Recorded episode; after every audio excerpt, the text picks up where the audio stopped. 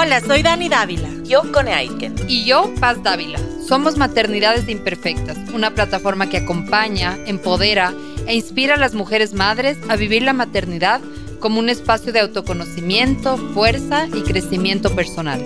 Guiamos a las madres desde la maternidad que vivimos hasta la que queremos vivir. Nos interesa reescribir las historias de las mujeres madres reflexionando y visibilizando maternidades reales, honestas y diversas alejadas de los juicios y los dogmas que pesan sobre nosotras. Queremos guiar a las mujeres a encontrar su propia voz en la maternidad, a ponerla a su favor y a convertirla en una experiencia de poder y de equilibrio. Nos ilusiona acompañarte a florecer en la maternidad. Bienvenidos.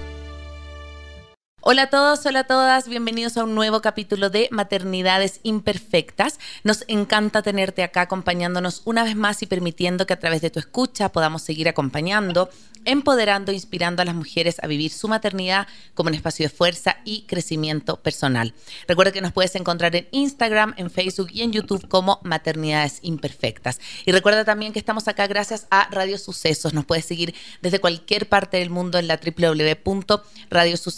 www.radiosucesos.fm y también en Twitter y en Instagram como arroba radiosucesos Mi nombre es Cone que hoy día estoy solita, no pudo venir ni la Dani ni la Paz, pero no estoy solita porque tengo una súper, súper invitada. El día de hoy Estamos con Alexandra Merchani y vamos a hablar de un tema que en algún momento lo tratamos porque trajimos a dos mamás de corazón eh, y hoy día vamos a hablar en general. Vamos a hablar como de, de, todo un poco, me decía la, Alex, ¿de qué vamos a hablar? Yo decía, mira, de todo un poco. Vamos a hablar quizás más también de como de la parte administrativa o legal, pero también de las maternidades adoptivas. Así que quiero darte la bienvenida a Maternidades Imperfectas. Me encanta que este tema se vuelva a tratar. Me encanta que ya cerrando el año se vuelva a tratar también. Y quiero que tú primero te presentes a nuestra audiencia, lo que tú quieras contar de ti para que te puedan conocer. Bueno, gracias. Eh, mi nombre es Alexandra Merchan, como ya lo dijo. Eh, soy psicóloga clínica, especialista en psicoanálisis y prácticas socioeducativas. Bueno, principalmente me he especializado eh, en todos estos años en trabajar con niños, con familias, con sus madres, padres y bueno, en todo este trayecto me ha traído a, los procesos de adopción. Mm. Y esto es lo que me tiene acá. Gracias, gracias, mi Alex. Cuéntanos un poquito de tu experiencia. Tú decías, acompañando a papás me he unido me, o me, me, he orientado un poco hacia ese, hacia ese ámbito. Cuéntanos un poco cómo fue el que llegaras y cómo fue esta experiencia de ya dedicarte a acompañar a esta familia. Bueno, yo inicié, digamos, este trayecto más bien eh, con los niños, con los niños en situación vulnerable, en situación de riesgo o abandono.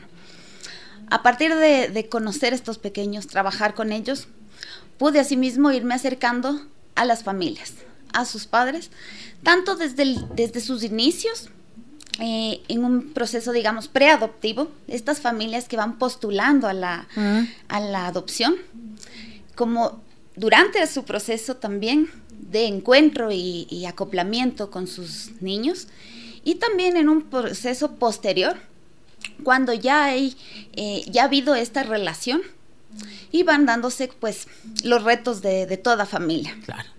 Entonces que, bueno, pueden pensarse que son muy diferentes a los procesos de una familia biológica, mm.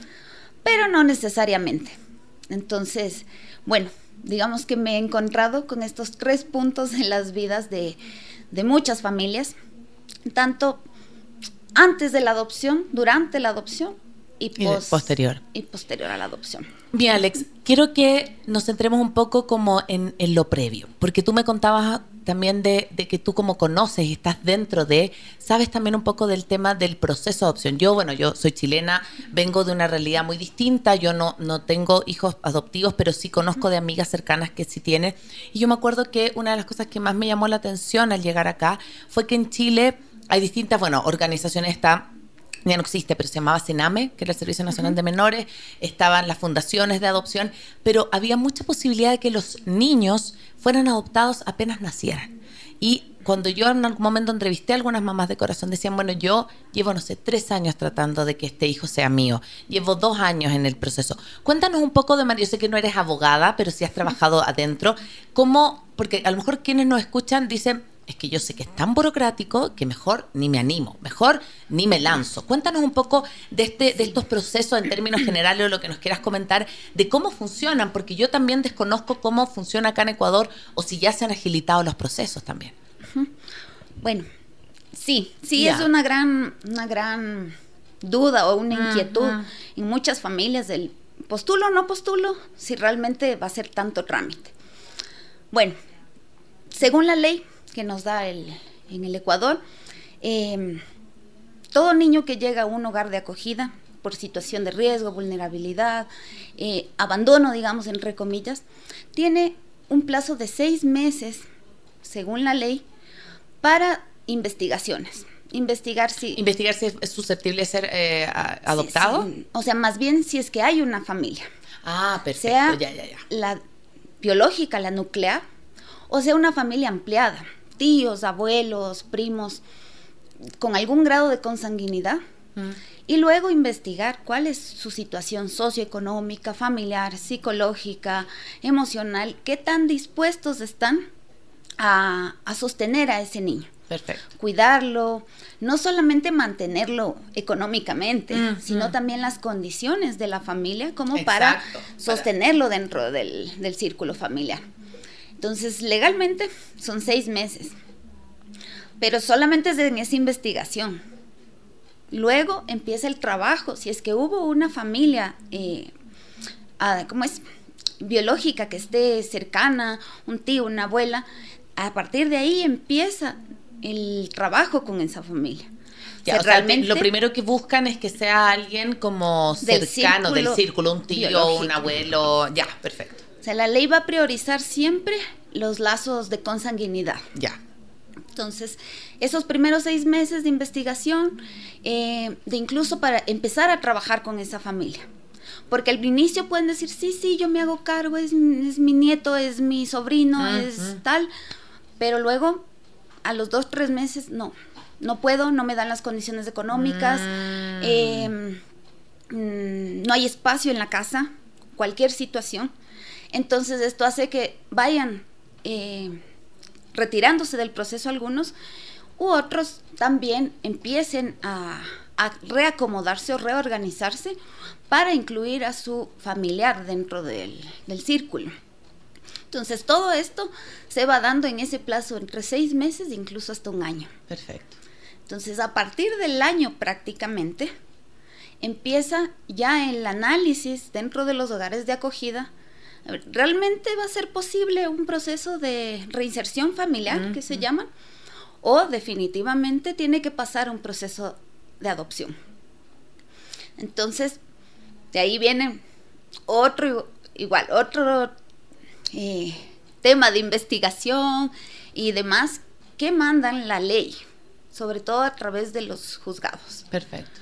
Son ellos los que dicen, no, volvamos a investigar o cuáles fueron las razones por las que se prefiere una adopción y no una reinserción. Entonces todo esto va complicando el tiempo legal del niño.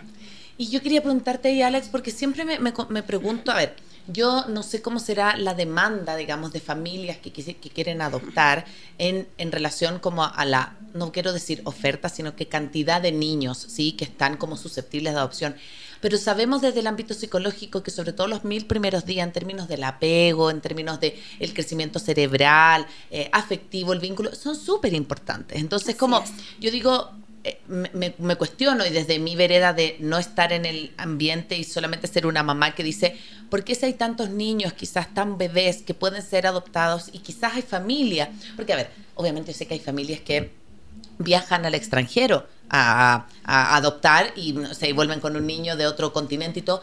Pero hay un montón de familias que me imagino acá en Ecuador que quieren adoptar.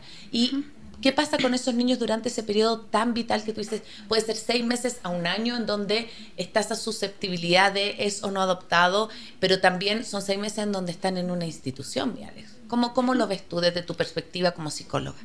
Bueno, cada institución de acogida trabaja diferente, pero principalmente lo que, lo que, digamos que los últimos años se ha intentado, em, como que sea algo conjunto entre, perdón, todos los hogares, es justamente cubrir no necesariamente, o sea, no se va a lograr cubrir completamente ese vacío de la familia mm, biológica mm. o de una familia en general, pero sí intentar proporcionarle todas sus necesidades, más allá de las físicas, incluso las afectivas, para que ellos puedan desarrollarse, eh, quizás no de la misma forma en un inicio que mm. un niño que ha crecido en una familia, pero sí que pueda contar con esas eh, herramientas, con ese... Eh, sí, con esa parte emocional más bien de poder conectar con los otros, que es lo principal más bien cuando mm, son tan chiquitos, es ese poder conectarse, esa primera conexión que es con su madre, poderla hacer eh, creando una red de apoyo, digamos, entre tanto los otros compañeritos, los otros niños que se encuentran en la misma situación, como con las, que las personas que están a su cuidado. Claro. Y, y desde ese lugar, como no es que, a ver, si es que el niño es adoptado después no vaya a tener ese vínculo. No, no quiero como en ningún caso ser fatalista, pero yo creo que en cualquier momento de la vida que llega un vínculo a, acompañarte y a ser un vínculo fundamental, tú vas a ser una persona que vas a ser mejor que lo que eras sin ese vínculo. O sea, como que yo creo que a la edad que el niño sea adoptado, por supuesto que em, va a ser una, una mejor condición que no tenga la familia, digamos. Pero ¿cuáles son tú como esas ventajas o ese como tiempo ganado que tú ves en que el niño llegue antes a la familia, digamos, como, mm, porque yo pienso, obviamente yo me acuerdo que en algún momento mi mami, cuando éramos chicos, teníamos una mm, mi mamá enfermera, entonces iba a un hogar de niños en donde me acuerdo que se llamaba la Susana. La Susana tenía mi edad hoy día de tener 42 también, quizás que será de su vida.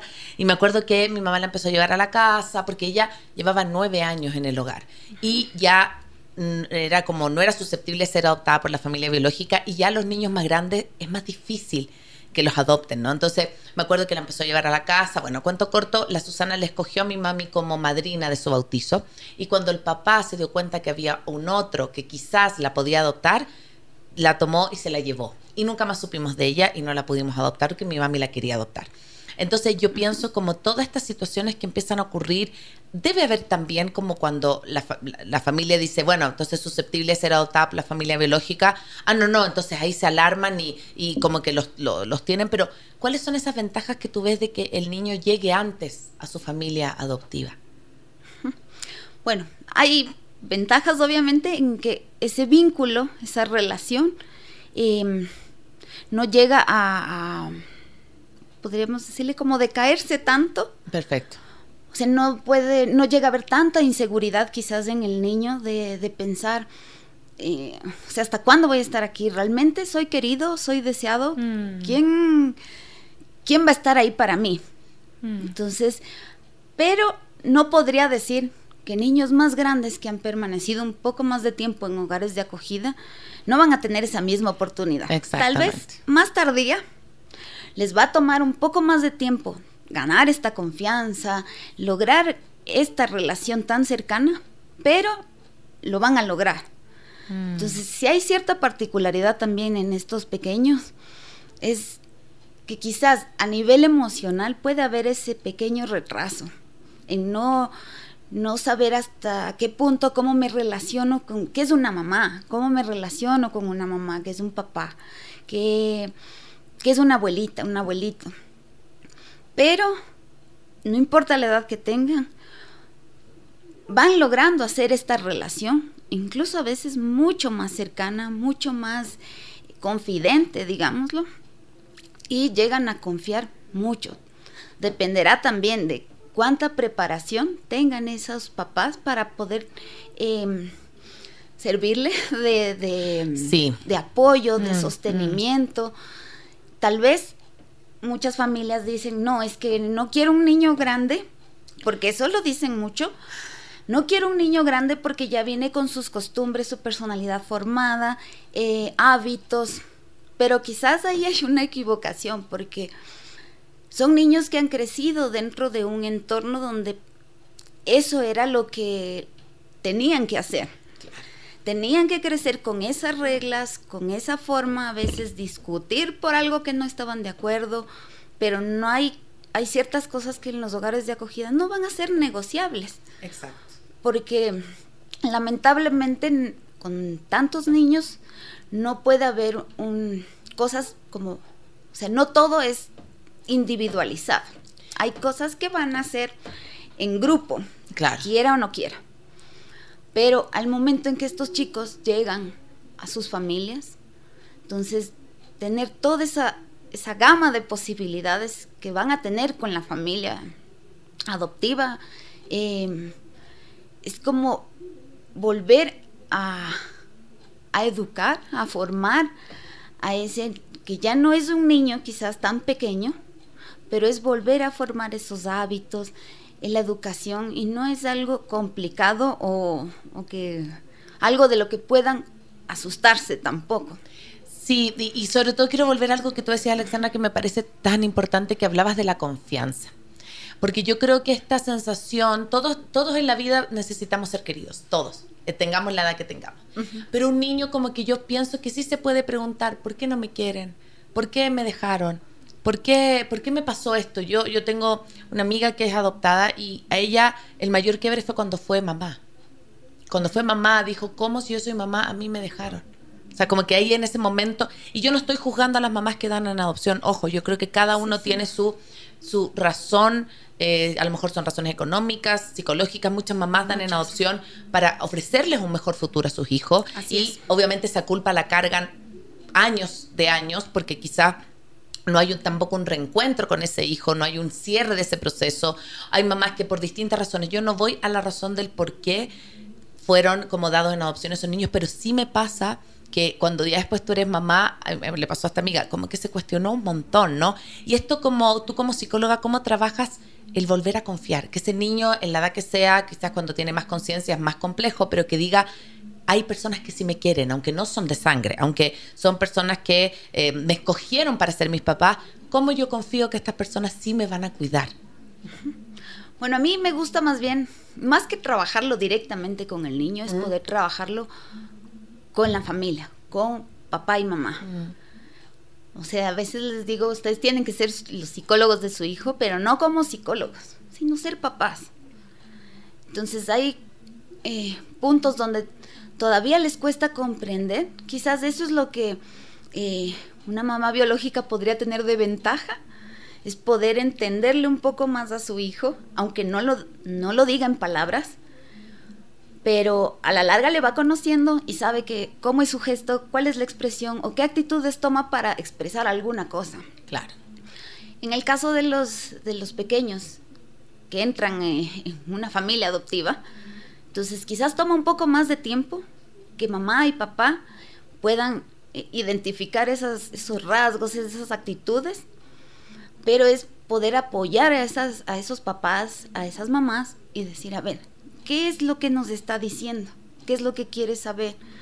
Entonces a veces incluso el no sé, tener un niño ya grande y que hace berrinches, entonces ese berrinche también está diciéndonos algo. Exactamente. Nos está diciendo que tal vez él eh, algo le molestó, pero quiere una explicación. Eh, no sé. O sea, fue una muestra de la inseguridad que él sintió en ese momento. No la pudo decir, pero es como un llamado a estar ahí.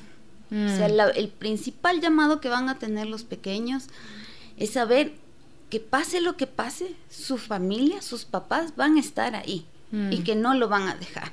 Mm. Entonces a veces puede ser la característica del niño muy bonito, el que siempre se porta bien, o todo lo contrario, el que siempre se anda metiendo en problemas, el que eh, se lanza del columpio, le están llamando a cada rato de la escuela, pero todas estas eh, conductas, estos comportamientos también nos están diciendo algo. Mm. Entonces más allá de trabajarlo directamente con el niño y decir, no sé, ¿Por qué te portaste así? ¿Qué pasó?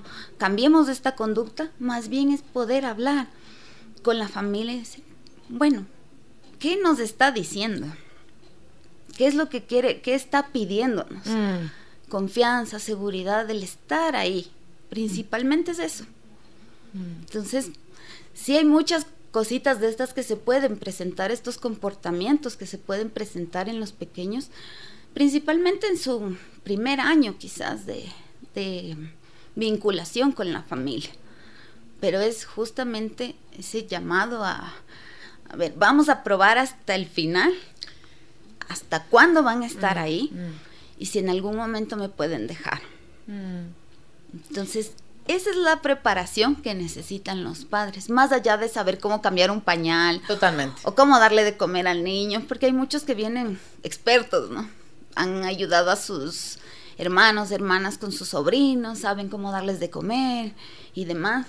Pero, ¿cómo responder algo que los, los no sé, los sobrinos no han vivido esas situaciones de abandono. Claro, porque finalmente lo que pasa con que obviamente tampoco está garantizado, pero cuando, cuando quizás como tu hijo es biológico, digamos, y nació en tu familia desde el segundo cero, eh, está ese como suposición de que hay un amor, como que no lo vas a dejar.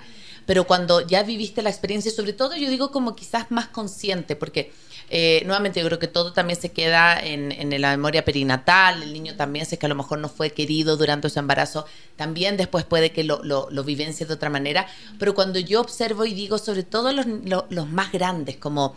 Eh, tengo también una amiga muy querida que tiene dos, dos hijas adoptivas y ella me dice como, le ha costado un montón lo legal, por eso te preguntaba lo legal. Me decía, todavía no tienen mis, o sea, todavía no son mis hijas, entre comillas, como que todavía cuesta, me ha costado mucho como ver el tema de los apellidos y todo. Pero ella me decía, lo que más tengo que trabajar es esto del vínculo, esto de yo no te voy a dejar, yo te escogí, yo, yo, yo busqué por ti, ¿no? Y desde ahí también se puede dar como otra manera de afrontar esta realidad, porque también tú puedes decir como, sí, pucha, pobrecitos, están en un hogar, pero también es como, yo te escogí, yo quise que tú fueras mi hijo. Y desde ahí hay un amor incondicional que no está mediado por la sangre, está mediado por el deseo de que yo quería ser tu padre, ¿no? O tu madre. Es que justamente es ese amor el que mm. engendra. Entonces, más allá de lo biológico, es esto lo que engendra a sus hijos. Mm, mm. Bueno, los llaman hijos de corazón. Eh, aquí los llaman padres de corazón, hijos de corazón, pero sí, o sea, metafóricamente podría ser ese, poder salir de su corazón. Y bueno, quizás no solamente en el corazón, ¿no? Psíquicamente, poder em, en ese tiempo de preparación también, que muchos dicen puede ser muy burocrático eh, para los padres, porque, bueno, paralelamente a este proceso de los niños, también los padres tienen otro proceso dentro de la unidad técnica de adopciones del MIES, del Ministerio de Inclusión. Entonces, eh, tienen un proceso, unos talleres, em, les mandan a hacer terapia psicológica. Toda esta preparación también es parte de esa espera, ¿no? De ese poder abrir un espacio, tanto en sus, en sus vidas, en sus en su organización, en su psiquismo, para concebir ese niño. Mm. Entonces, a la final, hay muchos papás también que vienen con esa sensación de no poder concebir. Bueno, no solo la sensación, también es una realidad. Es una realidad, exacto. Pero es poder trabajar también ese, esa posibilidad de concebir, pero no es la biológica. Es poder concebir quizás psíquicamente, poder darles espacio y no solamente por voy a tener un hijo y listo, sino es entender qué significa todo esto, por qué lo quiero, para qué. Entonces, de alguna forma, eso justifica este tiempo también de espera de los mm, padres. Mm. No todos los tiempos para todos son iguales. Obviamente hay papás que demoran más, otros que demoran menos, pero es de acuerdo a esta posibilidad que logren. Hay unos que se cierran más y dicen, yo no necesito nada de esto, solo quiero que me den a mi hijo. Entonces llegan a la oficina de la unidad técnica de adopciones y también quieren que se los dé. Pero también el Estado de alguna forma tiene que garantizar que ese niño no va a volver a ser abandonado. Porque ha pasado. Wow. Mm. Entonces, Sí, sobre eso quería, quería conversar y vamos a ir asociar una primera pausa musical porque me interesaba mucho volver a, tomar dos temas que vamos a tomar después de la pausa que son esto de como heterogestar, como de gestar eh, desde la cabeza, ¿no? Como de, de, no lo tienes en tu bata, pero tienes que prepararte para el nacimiento de este hijo. ¿Y qué pasa con estas re, eh, readopciones, ¿no? Como cuando un niño llega después de haber vivido un proceso de adopción y un poco vuelve a ese hogar de acogida. Thank you.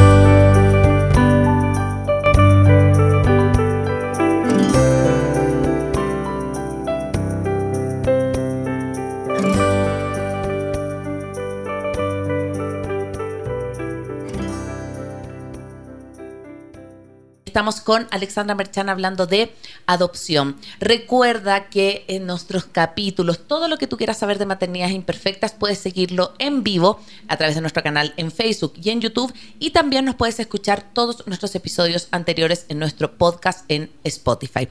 También estamos en vivo a través de la 101.7 Radio Sucesos. Antes de irnos a la pausa, te decía que te iba a preguntar sobre dos cosas. Lo primero es esto de la heterogestación o la gestación mental. Los papás, mamás adoptivos, no han tenido estos nueve meses ¿no? de embarazo eh, biológico, si se quiere llamar así, y tienen que prepararse de otra manera. ¿Cómo tú los acompañas o cuáles has visto que son como los mayores retos que ocurren en este momento cuando los papás em, se enfrentan a prepararse a recibir a sus hijos? Bueno, principalmente son sus motivaciones. Ya. O sea, partamos de las motivaciones porque... Eh, creo que con un proceso van aclarándose también. Mm, mm. A veces no saben más allá de, bueno, formamos una pareja, nos casamos y queríamos hijos. Esa es la motivación. Entonces, más allá de eso, ¿qué más hay? Mm. O sea, entiendo que muchas parejas, su, como que una de las metas del matrimonio para muchos es también la, eh, tener hijos. Pero qué conlleva también esa maternidad, esa paternidad, ¿no? Mm. Bueno, otra de las motivaciones quizás es también el, no sentirse solos. Entonces hay motivaciones bastante complejas que, no necesariamente, o sea, puede pasarle a cualquier pareja, incluso de hijos eh, biológicos, pero en este caso, con niños... Eh, bueno, llamémoslo, aunque suene un poco feo, llamémoslo los niños del Estado, no debe haber mayores garantías de que un niño va a crecer bien, porque no puede someterse nuevamente a una situación de riesgo. Entonces, otra de las motivaciones también es el hecho de ayudar a un niño. Entonces ahí entra también en digamos que un poco en conflicto, porque lo primero que hay que entender en un proceso, o sea, para animarse a un proceso de adopción, es entender que la adopción está para garantizar los derechos de los niños. Mm. la adopción es el derecho del niño a tener una familia y quizás la oportunidad para una pareja de ser padres. Pero no es el, o sea, aunque suene feo igual, pero no es el derecho de la familia a que le den un hijo. Mm, ok, ok. Y esa es la parte más complicada de entender. Entonces es el niño es el que tiene el derecho y sí pueden haber 10 familias para ese niño, pero la mejor, según las características del niño, será la asignada. Entonces no es que el mejor niño para la familia mm. tal, que es lo que muchas veces se espera. Entonces, y desde ahí, ¿cómo trabajas tú, Alex? ¿Cómo las, pues tú acompañas a estas familias? ¿Cómo las expectativas? Porque también... Las expectativas también juegan. me imagino que deben jugar porque, a ver, tú cuando tienes un hijo biológico, piensas qué color de ojos tendrá, eh, cómo se va a portar, si es churón o pelo lacio, si va a ser deportista o más artístico. Uno piensa y, y, y, le pone mucha expectativa también a quién va a ser ese niño antes de que nazca. ¿Va a ser hombre, va a ser mujer? ¿Cómo se va a llamar? Cuando yo me imagino, tengo ese imaginario en un niño que ya está, que ya vive, que ya existe, digamos, ¿cómo tú trabajas con esa expectativa? Porque tampoco la adopción es como, no voy a escoger lo que tú decías como un guagua o alguien que se ajuste a mis características, sino que es el niño que está disponible y que mi familia es la mejor familia para él. Esto que me, cuentas me, hace mucho sentido. No es el hijo que yo quiera, es el hijo que que está para mi familia, un poco al revés, ¿no? ¿Cómo trabajar las expectativas de los papás? O cómo, cuéntanos qué ha pasado en esta experiencia que tú has tenido, cómo la trabajas, quizás papás que lleguen con una ideal así ultra alto de cómo quieren su hijo y resulta que eh, el hijo es otro, cómo aman a ese hijo que les llega, ¿cómo, cómo ves eso?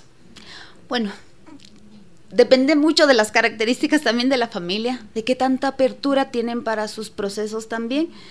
Y bueno, lo principal es trabajar en esto del estar abiertos a la sorpresa. Mm.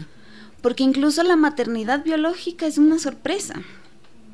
O sea, puede decir, sí, yo quiero que tenga mis ojos y tal vez eh, el pelo del papá, del abuelo, de la mamá, de la abuela, pero el momento menos esperado es completamente distinto a lo que se esperaba. Es como llega, claro. Igual llega a ser un desconocido, incluso el bebé biológico. Totalmente un desconocido, a pesar de que está ahí, la mamá lo siente, pero sigue siendo un desconocido. Entonces la misma situación, pero viene un poco más grandecito.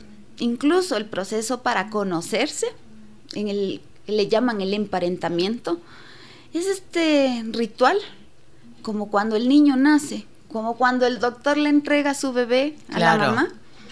Es como muy parecido. O sea, tratando de este ritual, hacerlo eh, para que despierte ese, ese afecto, esa conexión con los padres y su hijo. Mm. Entonces, trabajar mucho la sorpresa, estar abiertos a la sorpresa. Sí, pueden haber expectativas, porque tampoco, o sea, debe haber deseo también, deseo por ese hijo, porque tampoco pueden decirle, no, no pueden esperar nada. Por supuesto, algo porque deben esperar, algo tienen que esperar, exacto. Pero imagínate que eso que tú dices, cuando nace un hijo biológico, también me sorprende. No sé cómo es. Yo me acuerdo que mi segunda hija nunca se mostró en las eco y yo le vi la cara recién cuando, cuando la di a, luz y dije, oh, así es, porque toda la, toda eco salía así. Em, y, pienso como, ¿qué pasa cuando tienes expectativas como de un hijo soñado, no? Como, porque me imagino también muchos papás, eh, mamá adoptiva, hay muchos que son de convicción, ¿no? Como yo quiero ser mamá adoptiva, no quiero ser mamá biológica, no porque hay una dificultad biológica para ser mamá. Pero también está el caso de muchas mamás o papás que han intentado una y otra vez ser papás biológicos y no pueden, y ahí se plantean la opción de la, de la paternidad adoptiva, digamos. ¿Qué pasa ahí? Porque hay mucho tiempo también esperando a un hijo que no ha llegado. ¿Cómo trabajas en eso también? Ahí también, por eso les decía, de acuerdo al caso, porque incluso en el... Eh, en esta imposibilidad biológica, primero hay que trabajar esos duelos. Esos duelos, exacto. Y digo duelos porque son varios. El duelo por la misma infertilidad de la mm, pareja, mm. el duelo porque el tratamiento no funcionó, el duelo porque quizás sí funcionó un tratamiento, pero perdieron el, el bebé. El bebé. Mm. O sea, hay varios duelos ahí y que hay parejas que apenas Em, falló el tratamiento, a la semana siguiente están intentando adoptar. Entonces, no hay como un cierre de un proceso para iniciar otro. Entonces, sí, hay familias que requieren trabajar estos duelos que a veces los tapan a un ladito. Pero para que, venga otro, para que venga otro y tape, ¿no? Ajá. Mm. Pero que en algún momento eso se destapa y lastimosamente se destapa cuando el niño está ahí. Entonces, es importante ir primero trabajando estos duelos. Claro. por lo que no tuviste, por lo que no fue, por lo que no hubo. Mm. La misma infertilidad, los tratamientos fallidos. Hay personas que he visto 10 años en varios tratamientos, uno, dos cada año sea, es el desgaste físico, emocional, económico, mm. tantas cosas para decir, a veces mm, es como que las mismas condiciones biológicas dicen hasta aquí. Y no es que ellos hayan tomado definitivamente la decisión. Mm. Entonces, en esos casos es poder trabajar el hecho de, de, poder cerrar ese ciclo, cerrar ese espacio para que pueda venir otro. Otro nuevo. es, que es súper fuerte porque yo siento que, desde ese lugar, como desde em, trabajar primero tus propios duelos para poder darle la bienvenida a un hijo que quiere llegar a un espacio, es también como, como saber que no, es que es muy difícil lo que voy a decir, pero como que no fuiste culpable de ser infértil o de no poder tener tu guagua, como que creo que las culpabilidades también entran mucho en juego, como esto de eh, cuánto, cuánto, cuán trabajado tengo yo eso para poder de verdad saber que, quiero un hijo porque lo quiero y no porque es que viene a tapar ese, ese vacío, ¿no? Mm. Así es. O y ahí también depende mucho cómo hayan transitado estos procesos, estos tratamientos médicos y demás. He escuchado médicos que dicen, el tratamiento no funcionó por su culpa. O sea, esto agranda mucho más mm. porque usted no se cuidó, porque no se alimentó bien. O sea, agranda mucho más situaciones que definitivamente podían no haber pasado. Claro. O sea, no es, no veo que haya culpables. Mm. Son situaciones que no se dieron. Que no se dieron, exacto. Y pero hay la posibilidad de darse de otra forma. Entonces, eso es el, ese es el poder trabajarse del otro lado. Mm. O sea, si no se dio por ese camino, pero hay otro camino. Y si quieren optar por este otro camino, pero es como, no sigamos eh, como usando los dos caminos, porque hay familias, incluso hay parejas, que siguen intentando los tratamientos y a la vez la adopción. Ah, wow, ya. Entonces son situaciones complejas. Mm, mm. Y también creo que hay otra situación que, tiene que ver mucho también con lo social, ¿no? Estamos súper acostumbrados a que cuando tenemos un, hijo nos digan, se parece al papá, tiene el pelo de la mamá, ah, tiene los ojos de la abuela. Y cuando ese hijo no es biológico, eso no está. Entonces, hay, yo creo que hoy, hoy por hoy, siento que hay mucha más libertad de hablar de la adopción. Yo me acuerdo que cuando yo era chica tenía una amiga que era adoptada, una compañera de curso, y supimos súper tarde porque nadie decía nada, era como, como el secreto, como como, como que estuviese mal, ¿no? Como que yo creo que hoy el decirle la verdad a los niños, me imagino también desde pequeños, facilita también esto porque puede que se parezca a ti, como puede que no sea nada que ver a ti. Entonces, si tú te vas a empezar a enfrentar esas preguntas como cómodas, incómodas, inclusive te hacen hacer invento, el árbol familiar, el árbol genealógico, van a haber momentos que te van a preguntar y que tú vas a tener vacíos de, la historia de ese niño, de, quién es, de, dónde viene. ¿Cómo también eso ha sido desde tu experiencia un, proceso para acompañar? Bueno, esto del secreto suele ser terrible, y no solamente en los casos de mm, adopción. Mm, mm. en muchas situaciones. Pero esto del secreto, al menos en, adopciones, sí suele ser complicado para los niños. Porque todos queremos saber nuestra historia. Sí. Entonces, todo niño desde pequeño le pregunta a la mamá, eh, ¿cómo fue cuando me tenías en la panza? O, ¿qué decía mi papá? ¿Y cómo pensabas? Y hay preguntas. Entonces, el niño detecta, detecta si le están mintiendo, si hay algo que ahí no está bien, si le están ocultando algo. Y lo detecta emocionalmente, porque hace una pregunta y cómo reacciona emocionalmente esa mamá, ese papá para contestar. Entonces sí le causa dolor, le causa ira, es como incomodidad, vergüenza. Mm. Algo ahí no anda bien. Mm. Entonces eso interpreta como entonces algo de mis orígenes, de mi historia no está bien algo que me debe dar vergüenza, algo, que no de lo que yo soy no está bien. Mm, mm. Y bueno, esa es la parte de la revelación que definitivamente se debe hacer desde el primer día que el niño llega a la casa de los padres. Obviamente no, o sea, de acuerdo a la edad, de acuerdo a las preguntas que tenga el niño también, porque eh, no le voy a contar con todo el lujo de detalles de un niño de 3, 4 años. Claro sobre qué es lo que pasó en su vida, pero sí cómo llegó, cuál es la historia de una historia puede ser muy infantil, ¿no? En un inicio, por tener tres, cuatro años, para poder explicarle y a medida que va creciendo, irle contando con más detalles, con, otro lenguaje, cuál ha sido su historia. Mm. Y bueno, mientras más temprano se haga esta revelación, este revelarle los orígenes, mucho más fácil va a ser la, adaptación, digamos. No me gusta tanto esa palabra, pero es poder adaptarse a ese, a ese círculo familiar. Mm, mm. Porque sabe que mi familia está contenta con mi historia, está contenta con mis orígenes. ¿Con quién soy? Con quién soy yo. Entonces, no importa. Y no importa lo que digan otros. Porque también hay mucha gente que dice, no, pero, y si es que va a la escuela y le preguntan, pero tú no te pareces o, o no sé, cualquier cosa del... Mm, no, tú no pareces hijo de tus papás, no te pareces a nadie, y no sé qué. Entonces se asustan mucho más los papás que el mismo niño en contestar. Mm. Entonces, todo lo que le puedan transmitir esos papás es lo que ese niño y la seguridad que este niño va a tener para decir, ah, sí, o sea, no pasa nada. Eh, tal vez sí, no soy hijo de, de, la panza, pero sí soy hijo del corazón. Y lo puedo decir con mucho orgullo. Exacto. Sin ningún dolor.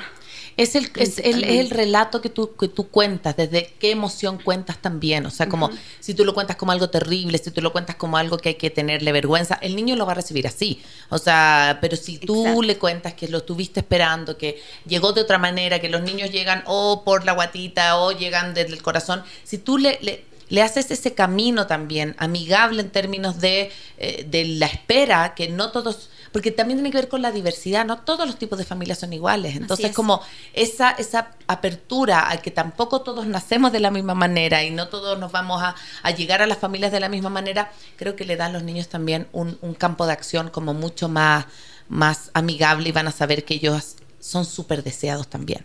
Así es. Sí. Estamos acá en Maternidades Imperfectas. Recuerda que si te gusta este capítulo, si sientes que alguien le puede ayudar o servir, acompáñanos y ponle cinco estrellitas en Spotify, compártelo en historias, porque este capítulo también yo sé que a muchas familias le va a ser de mucha, mucha utilidad. Quería preguntarte, Alex, ya y cerrando ya un poco el, el programa, ¿qué pasa con esto que nos contabas antes de la pausa musical de cuando hay historias de adopciones que devuelven? Familias que se llevan al niño, está en este proceso de, de, ¿cómo se llama? Paren, emparentamiento. De emparentamiento y que después de eso hay una devolución de ese niño. ¿Qué, ¿Qué pasa? ¿Qué ocurre no solo en el nivel psicológico con el niño, pero por qué crees que se da? Cuéntanos un poquito de esa, de esa situación que me imagino que la ves quizás más común de lo que uno se imagina, ¿no? Bueno, creo que es una de las situaciones más complicadas, mm. principalmente para los niños. O sea, no no desmerezco la, emocionalidad también de los padres porque para ellos también debe ser algo duro poder, eh, después de haber hecho todo ese proceso, decidirse por algo así. Pero bueno, desde el lado de los padres no lo he visto, pero sí desde el lado de los niños. Quizás no, eh, o sea, no en un proceso avanzado, pero sí en un, o sea, cuando recién están empezando a conocerse. Entonces, eh, para un niño sí es bastante complejo, porque es, hay un proceso de preparación para ese niño. Es como que es venderle la idea, vas a ser parte de una familia. Es mostrarle todo lo, lo que va a tener emocionalmente, eh, cuidados, eh, tantas cosas ofrecerle a este niño para que de un día para el otro se le ponche el globo y todo eso caiga, ¿no? ¿Cómo en estos casos poder em, reconstruir eso que se destruyó en ese momento para darle paso a una nueva familia? Bueno, a la nueva familia le tocará mucho más duro, ¿no? Pero no va a ser imposible. Entonces sí, dependerá mucho de la edad del niño, qué tanta fue la espera de ese niño, qué tanto se entusiasmó. Porque mientras, quizás mientras más chiquitos son, puede ser que no lo comprendan tanto todavía. Entonces no sea tan... Eh, o sea, podrán entender la emocionalidad del momento, pero quizás no entender bien cuál está siendo la situación. O sea, porque un día aparecieron y otro día ya no están. Pero digamos que podría ser un poco más, menos complicado el, trabajar con estos niños. Mm. Pero mientras más grandes son, sí, cuesta mucho más. Sí, sí, sí. Y cuéntanos ya también, eh, mi Alex, como historias bellas o cosas que también nos puedas como porque yo siento que la adopción es un acto de profundo amor. O sea, a mí me yo quiero acá las personas que nos están escuchando, mamás y papás de corazón, los admiro profundamente porque yo quería ser mamá adoptiva. Yo le decía, Leo, tengamos una, mm, una biológica y una adoptiva. Y después ya tuve dos adoptivas y me dijo tres. Y yo le dije, no, tres, no, por favor, dos nomás. Eh, pero sí es algo que siempre nos quedó pendiente, como qué sería de. Porque yo digo, si tienes los, porque siempre un hijo va a ser difícil, puede ser un, desafío económico, un desafío cognitivo, un desafío emocional, pero digo, si ya la casa es como donde caben dos, sí caben tres, ¿no? Pero también como ese acto de amor profundo de poder entregarle a un niño una familia y acompañarse en la vida me parece bellísimo. Cuéntanos a lo mejor alguna historia o algo que nos quieras como traer acá para quienes nos escuchan se inspiren también en sus casas y digan, esto es, esto es algo que quiero hacer. Bueno, me mueve la sensibilidad. bueno, hay muchas historias muy lindas, muy lindas.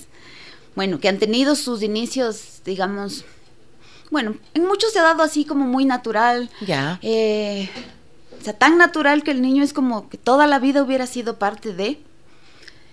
Igual, para los papás, o sea, desde el primer día compaginaron tanto, se interconectaron tanto hasta el día de hoy que o sea, es como la luz de sus ojos de este niño. O sea, ya es grande. Yo eh, hicimos este proceso cuando este pequeño tenía tres, cuatro añitos más o menos. Bueno, ahora sé que tiene once. Y ya, y bueno, ya es todo un jovencito y, y es el niño de los ojos de ambos papás. Su alegría hay otros, otras situaciones, en cambio. Cuenta, cuenta, cuenta. Bueno, hay una familia, ya varios años solos como pareja, y se deciden adoptar dos hermanitos. Entonces, bueno, a veces dicen, ya, mejor de una vez los dos. Claro, de una, ya de hacemos una el trabajo de una. Pero sí que les costó mucho, porque los dos pequeños hacían de lo que eran muy tranquilos normalmente en casa, hacían travesuras, o sea, todas las diabluras habidas y por haber, desbarataban la casa. La pequeña, una de las pequeñas se pasaba llorando toda la noche, me llamaban así hasta la medianoche, no deja de llorar, decía no sé qué hacer, y era tanta angustia, tanto estrés que decían, y ahora, ¿será que el dos estaba bien? Claro. Bueno, a la final. Ahora es como que formaron incluso, no sé, o sea, formaron una familia tan linda que el pequeño es igualito, o sea, era un niño y niña. Él es igualito a su papá, incluso físicamente. Qué fuerte. Adoptó tantos rasgos, tantas, su carita cambió, es igualito al papá, la pequeña es igualita a su mamá. Eh, rasgos, características. Uno es un poco más introvertido, la pequeña es más extrovertida, como mamá y papá. Y todo fue yendo tan bien que cuando volví a preguntarle unos meses después cómo les ha ido, ya ni se acordaba de los meses de, sufrimiento, de sufrimiento que tuvo al inicio. Y decía, no, no, es que ellos no eran así. No, solo lloraba un poquito, cuando realmente era terrible en un inicio pero lo lograron y ahora van bastante bien y ya van más de cinco años juntos. Entonces, qué, todos han ido.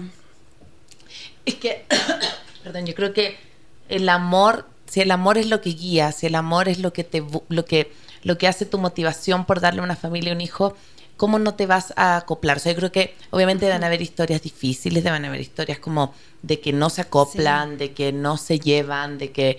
Pero yo creo que también estas como historias también de éxito a lo mejor hacen que las personas que nos están escuchando puedan motivarse, puedan decir, porque yo no sé, ahí, quiero que nos cuenten un poco para ir cerrando, como la, la, el tema más como de trámites o burocráticos, a lo mejor hay gente que no sabe qué hacer, no sabe a quién dirigirse, no sabe si esto es muy, muy largo o no. Cuéntanos un poquito también de eso para que quienes nos escuchan puedan también saber.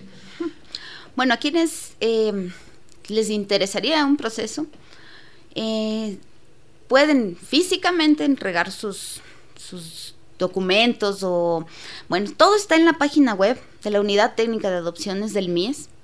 Entonces ahí está el listado eh, llenan un, un documento digital sobre su interés por la adopción.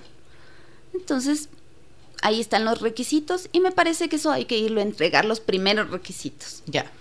A partir de eso los llaman de acuerdo a, me parece que son dos o tres al año, son unos talleres que hacen en el MIS, como para irles informando cómo es el proceso, eh, cuál es la preparación, qué se puede esperar del, de cada momento del, de la adopción.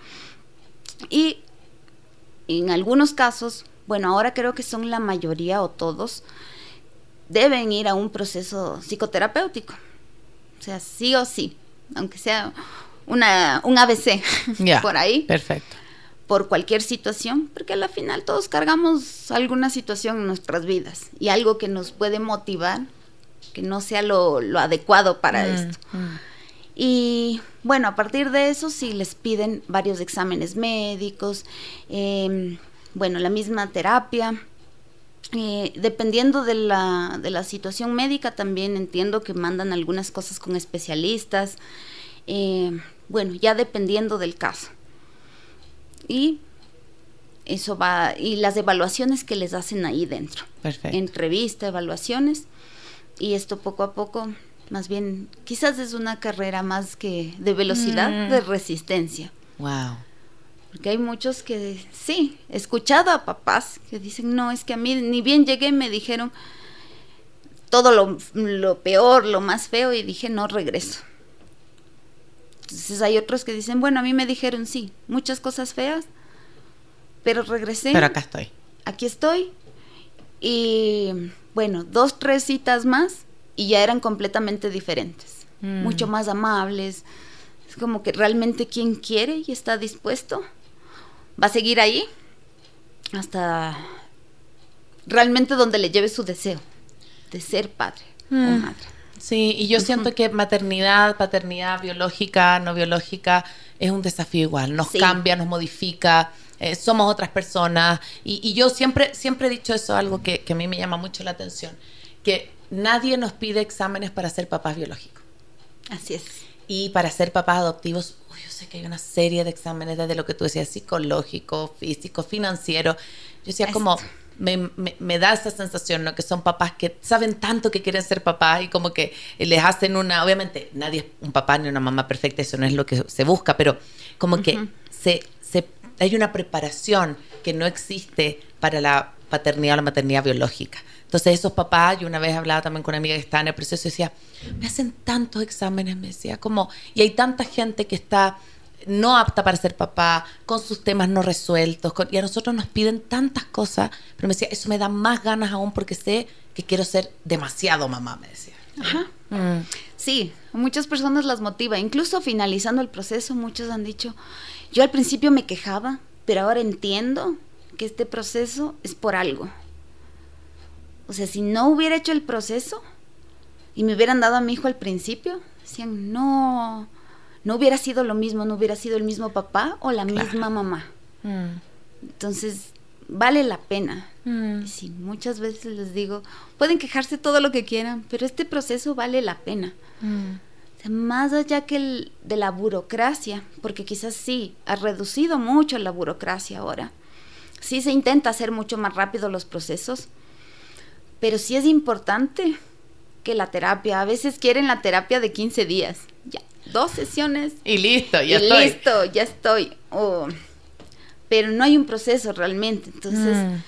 es hasta dónde voy a dar también para tener este hijo, para, para poder sostenerlo. Mm. Y no es porque no pueda hacerlo. O sea, poder, muchos padres lo pueden hacer, pueden cuidar de un niño, pero no es solo cuidarlo, hay mucho más allá. Mm, mm. Ese cuidado debe ser cuidado físico, cuidado emocional, sobre todo. En todo, sentido, exacto. Estar preparado para, incluso para sentarse a jugar. Mm. Porque hay muchos que se sientan a verle el teléfono y vaya al parque y juegue solo. Entonces, incluso prepararse para jugar, para botarse en el suelo en el parque y revolcarse con sus hijos en el en los juegos, en la arena. Mm. Prepararse para estar. para estar. Esa es la palabra. Gracias, muchas gracias Alex. Ha sido un precioso, precioso capítulo. Eh, recuerda eh, que este capítulo va a ser reprisado. Regálate algo de Navidad. Esto va a ser reprisado el domingo 24 de diciembre a las 12 del mediodía. Así que muchas, muchas gracias por acompañarnos. Recuerden que este capítulo estuvo acá también gracias a www.radiosucesos.fm. Puedes encontrar todo el contenido de Radio Sucesos también a través de arroba Radio Sucesos en Twitter, en Instagram y también puedes encontrar nuestro contenido en www.maternidadesimperfectas.com. Nos vemos en una próxima oportunidad. Gracias por escucharnos. Chao, chao.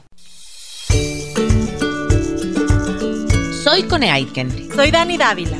Y yo, Paz Dávila. Gracias por regalarte este tiempo de autocuidado y crecimiento. Si quieres escuchar más capítulos y contenidos sobre maternidad y crianza, no olvides de encontrar nuestro podcast en iTunes y Spotify. Y a través de Radio Sucesos todos los domingos a las 12 del mediodía. Te esperamos.